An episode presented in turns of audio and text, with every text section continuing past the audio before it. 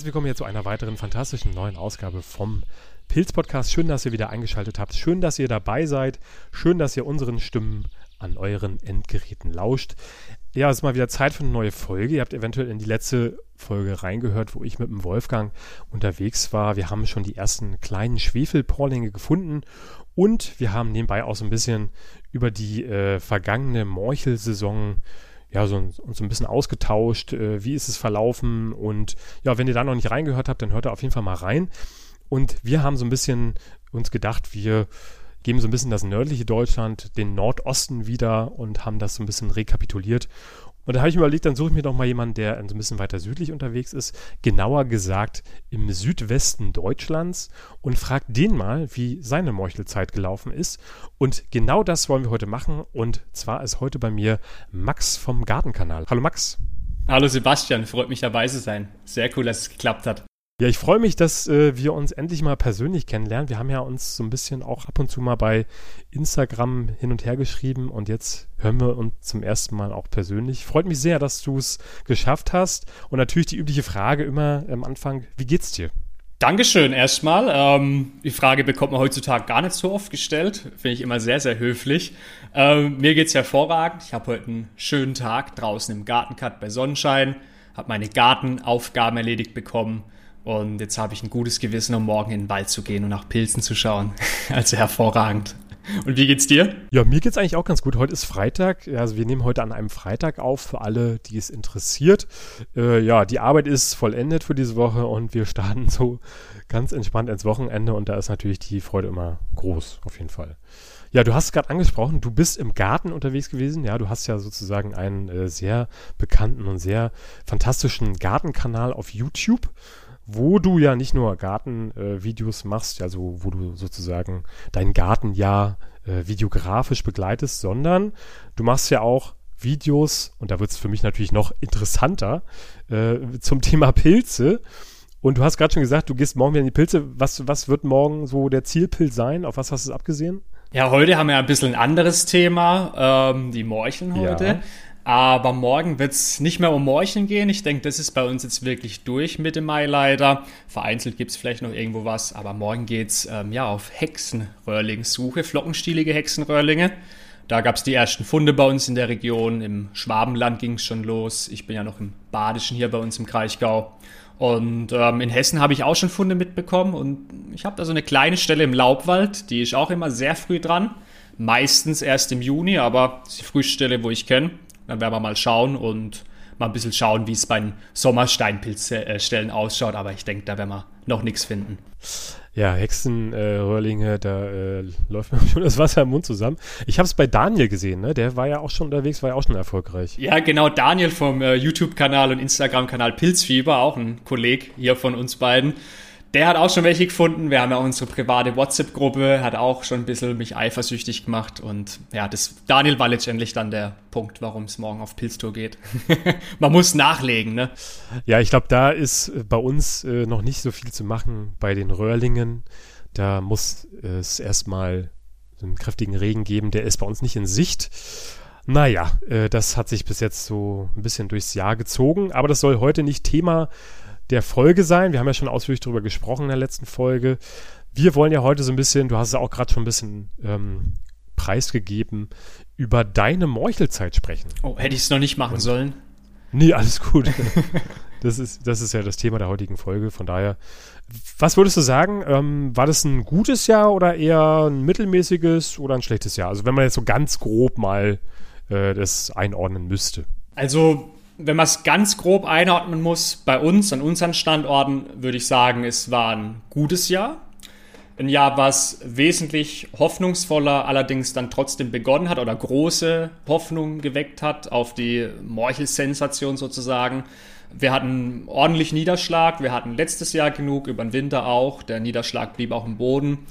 Wir hatten auch so dann in der relevanten Zeit auch mengenmäßig genug Niederschlag. Es war nicht zu heiß. Ähm, es ist nicht zu kalt gewesen, wir hatten keine sonderlichen Spätfrüchte, aber irgendwann ähm, hat es dann doch wieder ein bisschen abgeebbt mit Morcheln. Es kam dann doch nicht die Riesenschübe, wie wir sie teilweise uns erhofft hatten. Ähm, aber ich bin im Großen und Ganzen wirklich sehr zufrieden.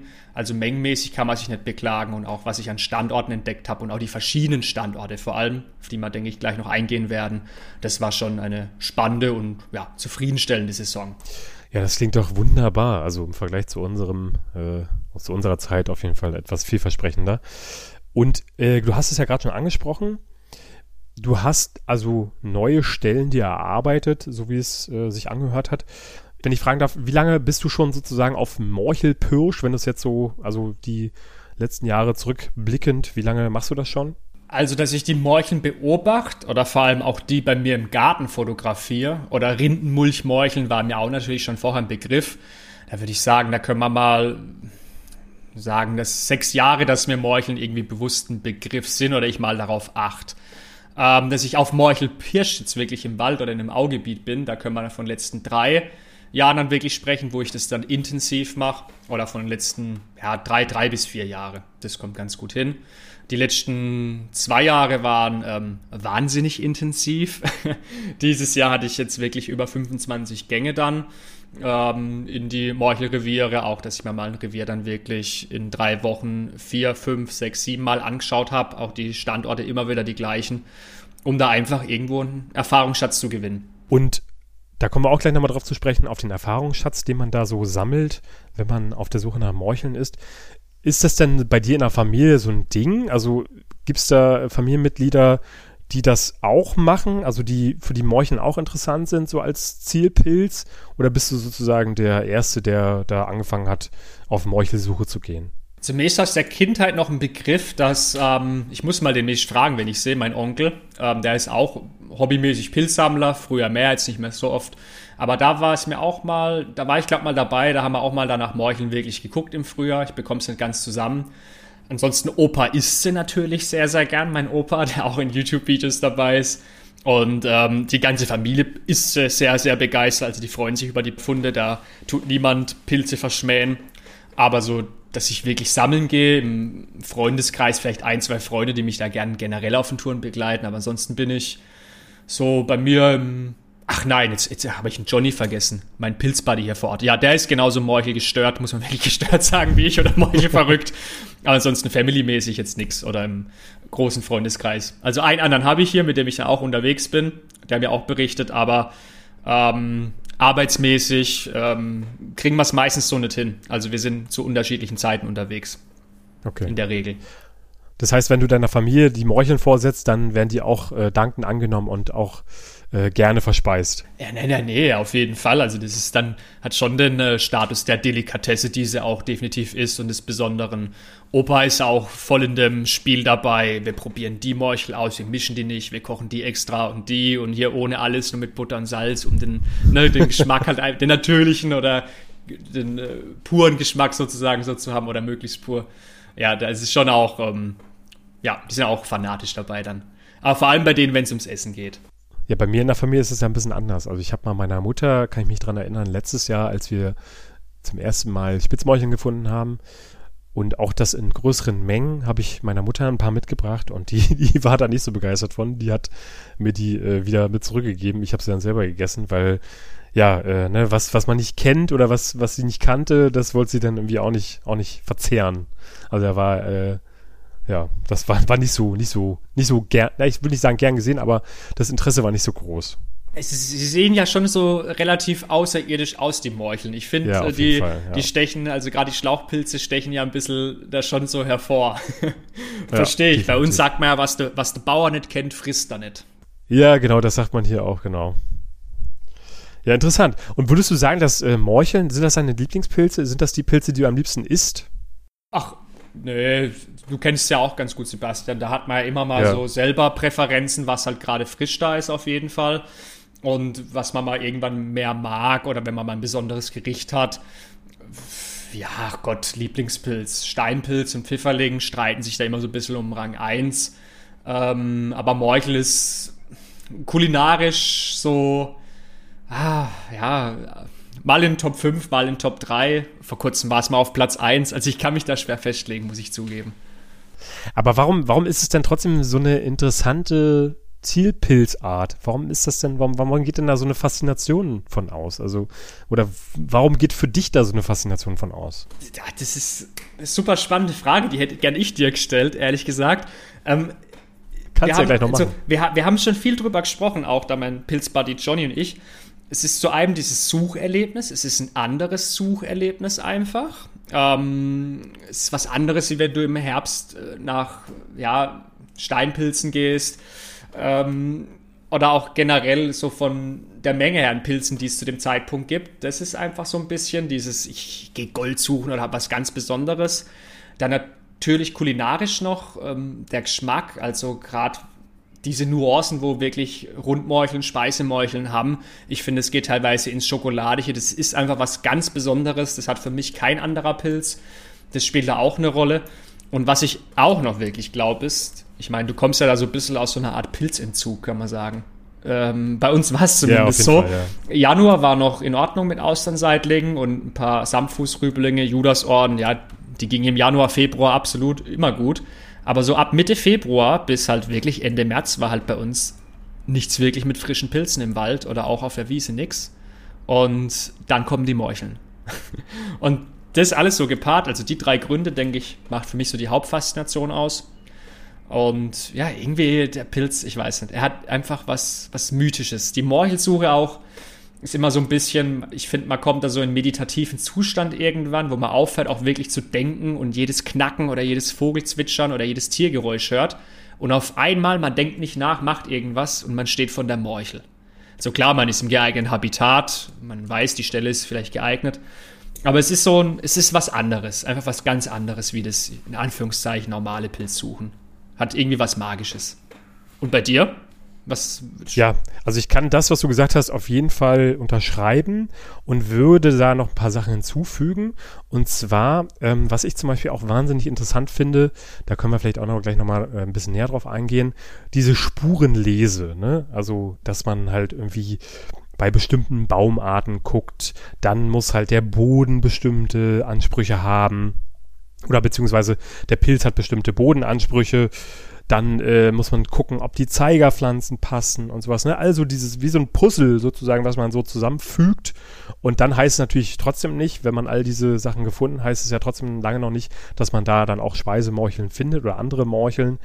Ähm, das kann ja trotzdem bedeuten, dass äh, wenn man den schönsten Platz gefunden hat, den schönsten Auwald mit den besten Zeigerpflanzen und es sieht wunderschön aus und man denkt sich, äh, hier muss doch auf jeden Fall eine Morchel stehen, äh, heißt das noch lange nicht, dass da auch eine Morche steht und manchmal geht man da oder oftmals geht man da dann trotzdem enttäuscht wieder, aber trotzdem äh, mit neuem Mut und neuem Elan und geht dann wieder ins neue Waldstück, um natürlich weiter zu gucken, ob dann vielleicht in dem neuen Waldstück das äh, fehlende Puzzleteil gefunden wird und ja, eventuell zu diesem, ja, wenn man jetzt beim Bild bleibt, da bei dem Morchel-Puzzle dann am Ende, am Ende, ich glaube, ich habe mich jetzt in, in, diesem Bild so ein bisschen äh, ähm, ver, ver, verwirrt, aber ist egal. Ähm, genau, aber vielleicht hat man verstanden, was ich meine. Ich, ich habe es verstanden und gefühlt. sehr gut. Und dazu kommt noch irgendwie, was auch eine wichtige Komponente bei mir zum Beispiel ist, du hast halt den Frühling, ne? Und der Frühling ist ja einfach eine Zeit oh, ja. des Auf des Zeit des Aufbruchs, ne? Es geht irgendwie alles wieder von vorne los. Du hast halt irgendwie so eine graue Zeit des Winters gehabt und dann plötzlich geht's halt los. Es wird alles wieder grün. Ähm, die Blüten äh, äh, gehen auf. Ja, es hast halt diese ganzen verschiedenen Farben im Wald. Du hast halt Vogelgezwitscher und anderes Getier, was da irgendwie noch im Unterholz unterwegs ist.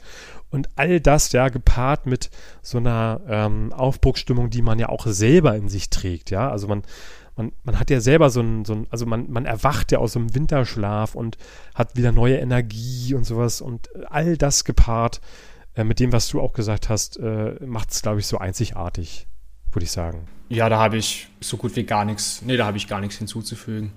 Tipptopp, ja, aber eine gute Sammlung, glaube ich. Ja, Morchelsuche faszinierend und ich würde es nochmal jetzt aufgreifen, vielleicht als Schwenk, was du gesagt hast, die Natur erwacht. Es sind auch dann diese Zeigerpflanzen jetzt, ne, wo natürlich da sind, wie zum Beispiel der Bärlauch oder ein Giersch kommt hoch. Das ist, ähm, ja, irgendwie alles strotzt und protzt vor Kraft, schießt ins Grün und ähm, Ja, ich glaube, das ähm, gepaart hier eben mit der etwas schwierigeren Suche und Geschmack im Ganzen ist schon ja, große Faszination. Und nicht nur für uns. Ich bin, nämlich, ich bin nämlich immer unterwegs, das kann ich jetzt auch mal dann zugeben. Ich habe da eine Stelle, da vermute ich schon wirklich seit Jahren ganz frühe Morcheln. Es gibt ja auch diese Februarmorcheln, ähm, die man kennt, im, zum Beispiel im Donaugebiet oder am Inn, da in Süddeutschland, in Bayern. Da haben sie manchmal wirklich, also abartig frühe Morcheln. Februar schon. Mhm. Also Krass. dieses Jahr habe ich auch einen Pilzticker online mal. Also ich habe, ich glaube, es waren Spitzmorcheln, keine Rundmorcheln. Aber auf jeden Fall Februarmorcheln ist auch möglich. Und auch bei uns Ende Februar, wenn es, also natürlich geeigneten Jahr, wir brauchen jetzt keine Schneedecke und so. Ende Februar, Anfang März, da ist bei uns immer ein kauziger alter Mann unterwegs und der ist auch bekannt bei meinem Pilzsammelkolleg. Der kennt den auch und der ist unterwegs und der läuft im Bärlauchfeld. Bärlauch ist da bei uns dann oft schon da oder die ersten kleinen Triebe Anfang März. Von Esche zu Esche. Und wer lauft von Esche zu Esche? Und das ist mittlerweile schon kleine Wegchen, also seit, ja, seit Jahren schon etabliert. Und den Mann habe ich auch dieses Jahr die Landstraße entlang laufen sehen, ähm, Anfang April dann, was auch immer er in der Landstraße gemacht hat, aber er hat ein kleines Säckchen und einen Stock dabei. Und das Säckchen war zur Hälfte gefüllt. Ich, äh, für die Story sagen wir es mal so, ich habe einen U-Turn gemacht, bin sofort umgedreht und in meine Morchelstelle gefahren. nee, also in, in, Wahrheit einen Tag später war ich dann an meiner Morchelstelle und habe dann auch Morcheln gefunden. Und ähm, das wäre zum Beispiel jetzt äh, mein kleiner Einstieg vor der Zeigerpflanze noch. Ich schaue auch ein bisschen nach den Zeigersammlern ah, bei uns, okay, weil wir haben so ein paar, ja, wir haben definitiv ein paar Morchelsammler bei uns in der Region. Ich bin froh, dass die Geschichte nicht so eine Wendung genommen hat, dass du ihm dann sozusagen hinterhergelaufen bist und ihn so ein bisschen gest gestalkt hast und quasi herauszufinden, wo er seine Stellen hat. Nein, es gehört auch zum Pilzsammlerknicke, dass man sowas nicht macht. Das stimmt. Aber ja, ähm, das erste Mal war ich am 8. März auf Tour. Eben, Ach, krass, okay. eben an jener Stelle, auch mit viel Bärlauch. Ich bin dann noch einen Bach entlang gelaufen bei uns wegen der Wärmefalle. Ähm, zum gleichen Zeitpunkt haben Veilchen bei uns schon geblüht und der Bärlauch war zu dem Zeitpunkt schon wirklich 10 cm teilweise hoch am Bach. Ähm, Gab es auch schon mal die ersten Löwenzahnblüten. Also potenziell wäre es schon möglich gewesen. Auch die Brennnesseln sind getrieben. Da habe ich aber noch nichts aus der Morkella-Gattung gefunden. Meine ersten Funde hatte ich dann am 22. März. Und das waren am gleichen Standort auch wieder großes Bärlauchfeld mit Eschen, eine Quelle unterhalb. Wir haben einen ganz kalkhaltigen Lössboden da. Da natürlich auch ein bisschen lehmig an der Stelle. Ähm, da gab es dann Morchelbecherlinge. Am 25. März habe ich dann die Morchelbecherlinge bei mir im Garten entdeckt unter einem ah, ja. alten Apfelbaum oder unter zwei Apfelbäumen. Und dann habe ich so langsam mal gedacht, ja, jetzt wäre es mal Zeit wieder zu gucken. Wurde aber auch noch nicht fündig bei meinen kleinen Touren. Und am 31. März gab es dann dieses Jahr die Bestätigung für den ersten Spitzmorchelfund. Bei uns in einem Mulchbeet allerdings. Sehr wärmebegünstigt, direkt am Stein. Und ähm, da geht der Dank an meinen Postboden, der auch mittlerweile Zuschauer von meinem Kanal ist und auch ein begeisterter Pilzsammler. Und ähm, ja, da bekomme ich bald so bei mir, wie ich vorgehe, ne, wenn der alte Sammler unterwegs ist, wenn er da von Esche zu Esche gelaufen ist. Oder wenn das Wetter natürlich passt oder halt die morche Becherlinge oder Pflanzen, auch Schlüsselblumen bei mir im Garten entsprechend weit sind. Dann gehe ich so auf Tour, würde ich mal sagen, intensiv ab Ende März, Mitte März, Anfang April. Ja, krass. Das ist echt schon ein Unterschied im Vergleich zu unserer Startzeit sozusagen. Also ich habe meine ersten Spitzmorcheln am 10. April gefunden. Das ist ja echt nochmal ein gutes Stück später. Also ich glaube auch nicht, dass da vorher äh, viel zu holen gewesen wäre bei uns. Ja, krass, wie sich das so zeitlich unterscheidet, ne? Wenn du sagst, dass es halt da in manchen Regionen in der Donau schon im Februar so weit ist, dann sind das echt zwei Monate, ne? Also. Ja, ich denke, es sind vor allem, was man bei beachten muss, also Ne, Speisemorchel, Rundmorchel ist die Thematik äh, klar. Wie nennen wir die Morchel? Im Prinzip sind ja alle ähm, Morcheln aus der Morchelgattung Speisemorcheln. Ähm, und ich denke, dass es da auch mal viele Unterschiede gibt, auch gerade im Bereich Spitzmorcheln. Klare Unterscheidung ist Rindenmulch, Spitzmorchel und die wilde Spitzmorchel. Aber da können wir noch in andere ähm, Abstufungen reingehen. Zum Beispiel eben Spitzmorcheln, die man dann vielleicht in so einem Augebiet auch mal finden. Dann aber die Spitzmorchel, die wir in Alpen haben oder die Spitzmorchel, die wir auch im Schwarzwald haben, neben dem Kalksplittweg, wo eigentlich vom Habitat nicht unbedingt günstig ist jetzt für unsere Morcheln. Und ähm, das muss man da auch nochmal beachten. Also die Februarmorchel ist, würde ich da mal behaupten, so einfach mal frei aus dem Bauch raus, definitiv ein anderer Strain wie den, den ihr bei euch oben in Brandenburg habt. Genau, das kann ja eventuell daran liegen, dass die Rindenmulch-Morchel, äh, wenn das die Morchel ist, die so ein bisschen früher kommt, in etwas urbanerem Gebiet ansässig ist und ne, wenn da Menschen wohnen, dann ist es eventuell da in Hausnähe vielleicht so ein bisschen wärmer und da kann es natürlich sein, dass die dann so ein bisschen begünstigt dadurch etwas früher kommt. Wäre jetzt so eine Idee, woran es liegen könnte. Denke ich auf jeden Fall, also Wärmeinsel Stadt natürlich. Ja, genau, ja.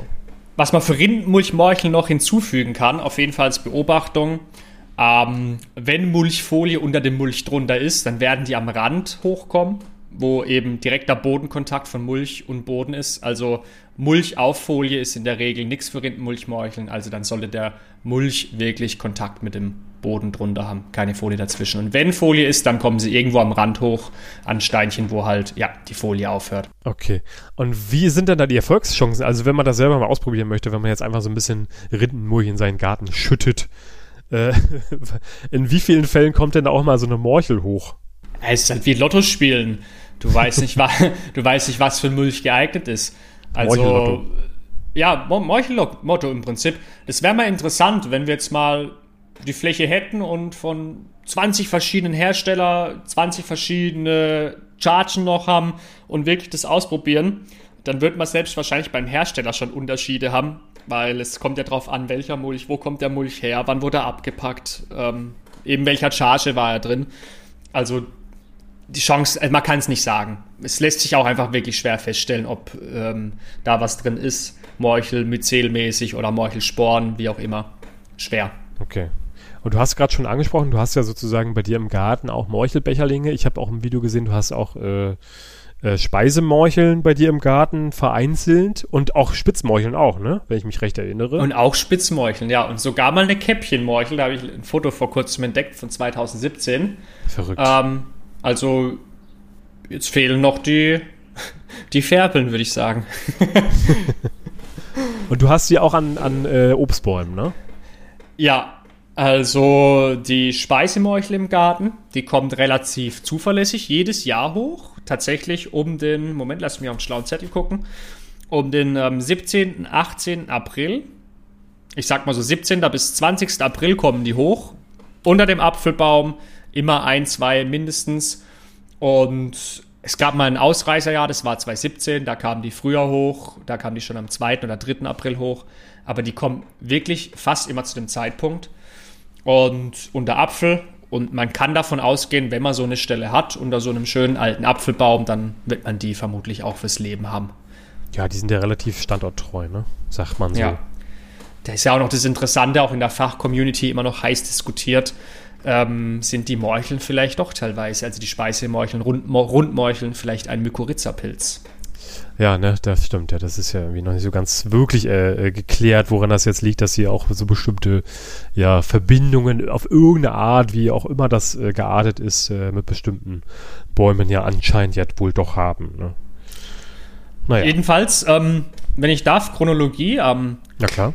8. April habe ich die Speisemorchel und Becherlinge bei einem Standard mit meinem Pilzbuddy Johnny zusammengefunden. Die Speisemorchel, die stand da schon relativ lang, würde ich sagen. Also sie stand schon ihre vier, fünf Tage, war aber noch wirklich ein Tip-Top-Exemplar. Und die Morchelbecherlinge und die Speisemorcheln, wo es da gab, alles direkt am Bachlauf. Da gab es ja bei uns Anfang April noch mal ein bisschen Schnee und auch noch mal ein bisschen wirklich Temperaturen an die 0 Grad. Bachlauf geschützt, direkt an Esche. Und am 10. April habe ich mir einen anderen Standort ausgesucht, wo auch noch ein paar Pappeln eingestreut sind. Und da gab es dann ordentlich Käppchenmorcheln schon und auch Speisemorcheln, aber alles wieder direkt am Bach. Da kommen aber wieder von unserer Esche schon ein bisschen weg. Da war es auch wirklich ab und zu schon unter Pappel oder auch unter Weide waren schon Käppchenmorcheln. Und am 12. April habe ich dann die ersten Rindenmulch-Spitzmorcheln selber gefunden allerdings schon komplett vertrocknet, viel zu alt. Also die waren da auch schon locker eine Woche alt am 12. April. Und ähm, am 14. April habe ich dann die ersten Spitzmorcheln im Garten entdeckt, was allerdings die wilden Spitzmorcheln sind. Die kommen auch mittlerweile schon lang nicht mehr im Mulch vor, immer nebendran und immer auch unterm Apfelbaum und wandern eben, mal kommen sie halt fünf Meter weiter links, mal fünf Meter weiter rechts raus. Aber auch relativ zuverlässig dann in dem Bereich. Ja, cool. Interessant. Also du isst die dann aber trotzdem auch? Also ganz normal? Oder ist sie denn, ist es, ist das dann so was Besonderes, äh, dass die aus, aus deinem Garten, aus deinem eigenen Garten sind, dass du die nochmal separat zubereitest? Oder mischst du die dann unter andere Morcheln? Äh, netter Gedanke, nee, ist wirklich was Besonderes. Ähm, Wenn es die Menge hergibt, wie letztes Jahr, da waren ja, da hatten wir nochmal Riesenmorcheln im Mai, ich glaube am 18. Mai rum, 15. Mai, riesige Spitzmorcheln. Äh, da lohnt sich das, da kann man eine Portion mitmachen, ansonsten mische ich es mal unter. Dieses Jahr muss ich aber zugeben, habe ich auch ein bisschen was für die Vermehrung aufgehoben, ah, ja, okay. weil ich ein, ein, zwei Versuche starten möchte, die Morcheln an anderen Stellen noch im Garten zu etablieren. Ja klar, wenn man die schon mal im eigenen Garten hat, dann muss man das ja auf jeden Fall mal ausprobieren. Weil, Würde ich auch so machen. Genau, also ich denke, die aus dem eigenen Garten ist für die weitere Vermehrung im eigenen Garten auf jeden Fall mehr geeignet als die chinesischen aus dem Supermarkt. Ja. Du hast gerade noch die Käppchenmorcheln angesprochen. Wie findest du die kulinarisch? Also manche Leute finden sie nicht so hochwertig, sagen eher, das, ja Gott, ist halt eine Morchel, ne? Das Aroma ist schon da, aber es ist die minderwertigste.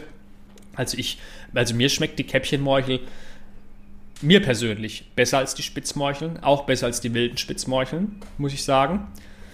Und äh, qualitativ, ich, also ich kann mich absolut nicht beklagen. Wenn du halt eine Käppchenmorchelstelle hast, dann findest du halt nicht nur eine in der Regel, sondern halt gleich vier, fünf, sechs. Das macht natürlich auch einen Reiz aus. Aber gerade kulinarisch, ich finde es auch der Stil ist wird nicht zäh bei einer Käppchenmorchel, da eher mal bei einer Spitzmorchel, dass der vielleicht mal ein bisschen fester oder zäher sozusagen wird, ist ja eh nicht wirklich zäh, ne? Die Morchel, ein brüchiges Fleisch, aber mir gefallen die wirklich sehr gut. Ich störe mich auch nicht an dem chlor chlorigen oder spermatischen Geruch, der vergeht ja eh beim Kochen dann. Aber ich komme mit denen sehr gut zurecht. Die Nummer 1 wäre bei mir die Rundmorchel. Ob gelb oder grau oder was, äh, habe ich jetzt keine Unterschiede schmecken können. Und dann, ach, ja, gut, Käppchenmorchel, Morchelbecherling, ne, ist, ist schwer. Ähm, Spitzmorchel, ja, ist so Rindenmulch natürlich dann das Niederste sozusagen. Die wilde kommt noch ein bisschen vorher, aber ich finde die, die Werpel am Ende, oder was? Ne, die Werpel ist auch noch wo dazwischen. Da habe ich auch noch nicht so viele probiert. Die lasse ich meistens stehen, ehrlich gesagt. Da, da ist aber, da geht der Unterschied, finde ich, da auch teilweise dann doch, also auch bei dem, was ich gesagt habe, wirklich in Nuancen. Ne? Und bei dir? Ja, ich habe ja noch nicht alle probiert. Ne? Also ähm, den Meuchelbecherling haben wir ja zum Beispiel bei uns in der Religion eigentlich so gut in der, gar in, der in der Religion, welcher Religion gehörst du denn an? Genau. In der also, Meuchelreligion, nee, in der Region wollte ich sagen. Bei uns in der Region, da ist nicht so viel mit Meuchelbecherlingen. Also wahrscheinlich gibt es ab und zu mal, wird man mal eine finden, aber gezielt danach zu gucken, ist, glaube ich, etwas schwierig bei uns. Äh, deswegen habe ich den noch nie gefunden. Da hätte ich aber auf jeden Fall mal Lust drauf. Auch dieser äh, äh, Chlorgeruch, von dem man mal so redet, ne, das äh, würde ich gerne mal am eigenen Morchelleib mal erfahren. Äh, vielleicht komme ich da einfach mal zur richtigen Zeit zu euch und dann, äh, ihr habt ja da anscheinend ganz gute Stellen und ähm, riech mal dran, ne? Es ist wirklich heftig. Es gibt Pilze, die riechen sicherlich noch intensiver. Ich glaube, es gibt irgendeinen so Helmling, der noch mehr nach Chlor, Chlor riecht, aber der Morchelbecherling, boah, ist schon eine Hausnummer.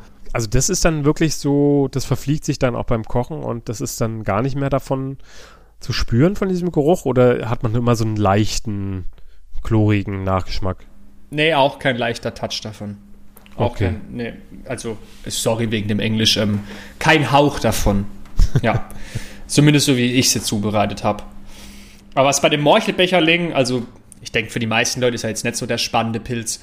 Ähm, was man bei dem aber noch für die Pilz-Nerds hier hinzufügen kann, bei meinen Standorten, der Morchelbecherling war der erste, der da war und der auch wirklich durchgehend weiterhin noch zu finden war. Also der Morchelbecherlinge hat an den gleichen Standorten, aber auch natürlich an unterschiedlichen Standorten wirklich von Ende März bis Anfang Mai geschoben und hat sich auch gegenüber Trockenheit bei mir ein bisschen ähm, besser an den Stellen gezeigt als die meisten Morcheln. Hatte damit nicht so arg zu kämpfen.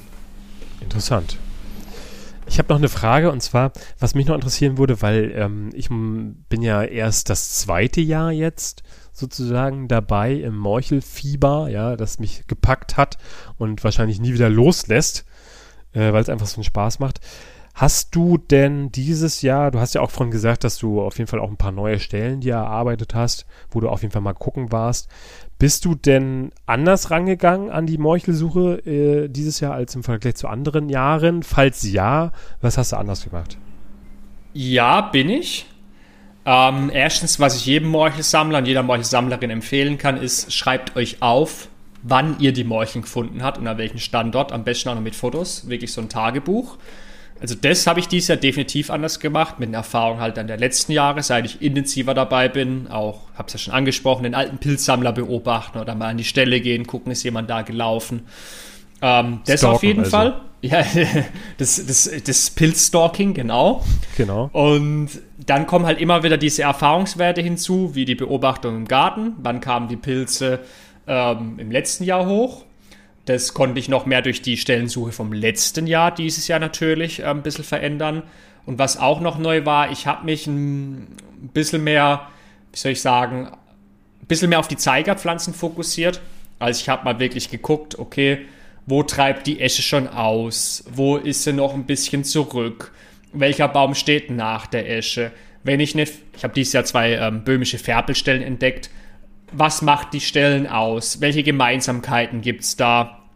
Und ähm, da bin ich einfach mit den Erfahrungen der letzten Jahre und vor allem von dem letzten Sammeljahr dieses Jahr hingegangen, habe mir das so ein bisschen angeschaut und habe dann gesagt, okay, an die Stelle, also ich kenne mich gut aus hier in der Gegend, ich bin viel mit dem Fahrrad unterwegs, an die Stelle könnte ich mal hingehen, da knallt die Sonne den ganzen Tag hin, da ist ein Bach, da sind ein paar hohe alte Pappeln, keine Esche da vielleicht unbedingt, aber momentan könnte es Käppchenmorchen geben, gehe ich mal dahin. Und was war dann in dem einen Fall dann da? Die Käppchenmorcheln waren da, wurde ich bestätigt und so habe ich mich einfach ein bisschen mehr rangehangelt und ein bisschen mehr den Fokus dieses Jahr wirklich auf die Zeigerpflanzen gelegt.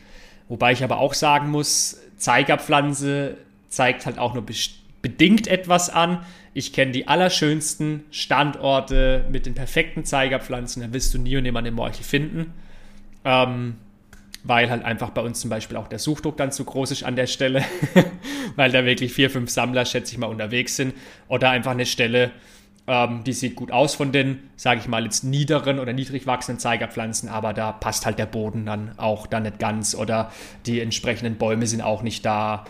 Ähm, manchmal passt auch irgendwas nicht, worauf man sich gar keinen Reim machen kann. Das kennst du sicherlich auch. Du stehst an der Stelle, du fragst dich, was passt hier nicht, aber irgendwas passt nicht und ja, das ist denke ich, das kann man noch hinzufügen. Das ist auch das Faszinierende einfach, dass man wirklich nie auslernt und nie wirklich eine ähm, hundertprozentige ähm, Antwort so auf seine Fragen ja, beim Pilz zusammenbekommt. Das ne? stimmt, ja.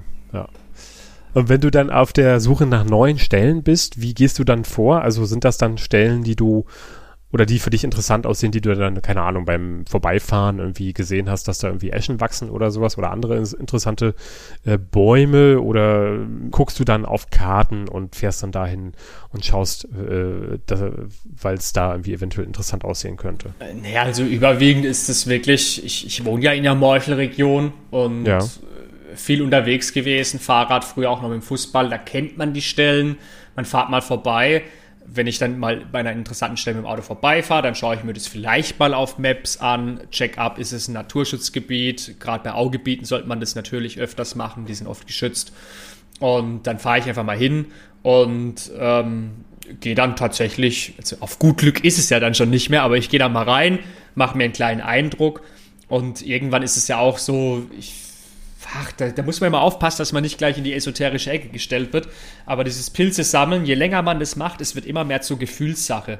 Und es ist, finde ich, aber auch ganz schwer. Wir haben ja in unserer Sprache, um unsere Emotionen oder Gefühle auszudrücken, ja nur einen bedingten Wortschatz. Und ich komme da manchmal an meine Grenzen, das auszudrücken, was ich so empfinde, wenn ich jetzt, wie du mich zum Beispiel fragst, wie gehst du auf Stellensuche vor bei neuen Stellen? Es ist schwer auszudrücken. Manchmal laufe ich vielleicht nach links, weil da ein Vogel zwitschert. Und dann stehe ich, wie gesagt, vor der Morchel. Ähm, so grundsätzlich achte ich drauf, bei den frühen Morcheln, um es mal auf den Punkt zu bringen, ist Wasser in der Nähe, haben wir einen Bach, haben wir die Eschen. Die Eschen sind halt einfach der Klischee-Anzeiger dafür. Ähm, die Mulchbeete in der Stadt oder in der Gemeinde fahrst du natürlich einfach ab. Das, wie gesagt, sind ja auch früh dran, die Spitz, ähm, die Rindenmulchspitzmorcheln. Und wenn du dann wirklich in den Bereich Werpeln gehen willst, Klar, runzlige Fingerhutfärbel habe ich eine tolle Stelle und an einem riesigen Weißdorn dieses Jahr gefunden. Aber das ja. geht dann auch. Ah, den habe ich gesehen, ja, der war krass. Das geht dann, das ist 15 oder 10, 12 Meter hoher Weißdorn, ne? Aber das, oder ich sage mal 10 Meter, wollen wir übertreiben, aber das geht dann eher wieder in die Zufallsgeschichte. Also ich habe da schon meine Anhaltspunkte, ich habe dann hier eine schöne Heckenlandschaft, wo auch Eschen dazwischen sind, alte Apfelbäume, Kirschbäume und so weiter. Ähm, aber es ist dann nicht so, dass ich dann sage, dieses Gebiet oder dieses Waldstück, das sehe ich von der Google Maps Karte aus, da wachsen vermutlich viele Eschen, da gehe ich hin, da sammle ich Morcheln.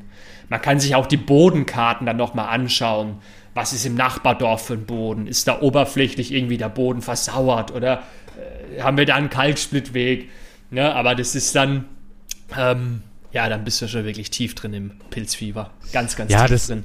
Das ist natürlich auch mal so ein bisschen, kommt ja natürlich auch ein bisschen drauf an, in welcher Region man sich befindet. Ne? Du hast ja gerade schon gesagt, du wohnst in einer Morchelregion und bist auch in einer Morchelreligion. Und hier bei uns ist das ja natürlich eher nicht so. Ne? Wir haben ja keine Morchelregion in dem Sinne. Da muss man dann auch schon mal ein paar Kilometer weiterfahren, um sich dann so ein paar Stellen anzugucken.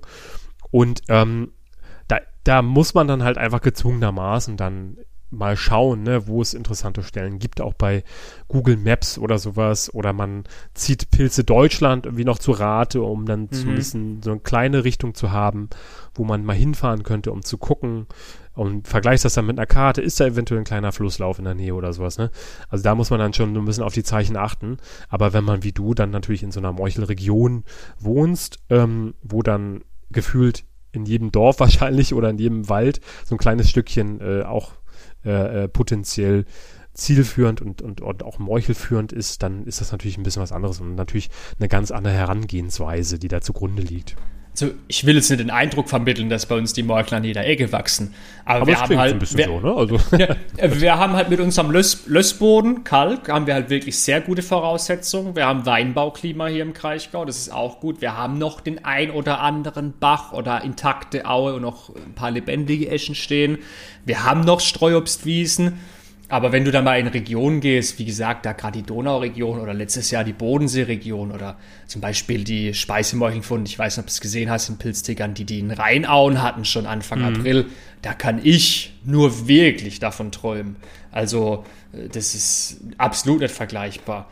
Dafür kann ich halt an meinem Standort sagen, da mache ich nochmal weiter hier, 18. April kommen die Speisemorcheln im Garten hoch. Am 20. April war ich mit dem Daniel nochmal Käppchenmorcheln holen. Da waren die mittlerweile auch schon zehn Tage am Schieben.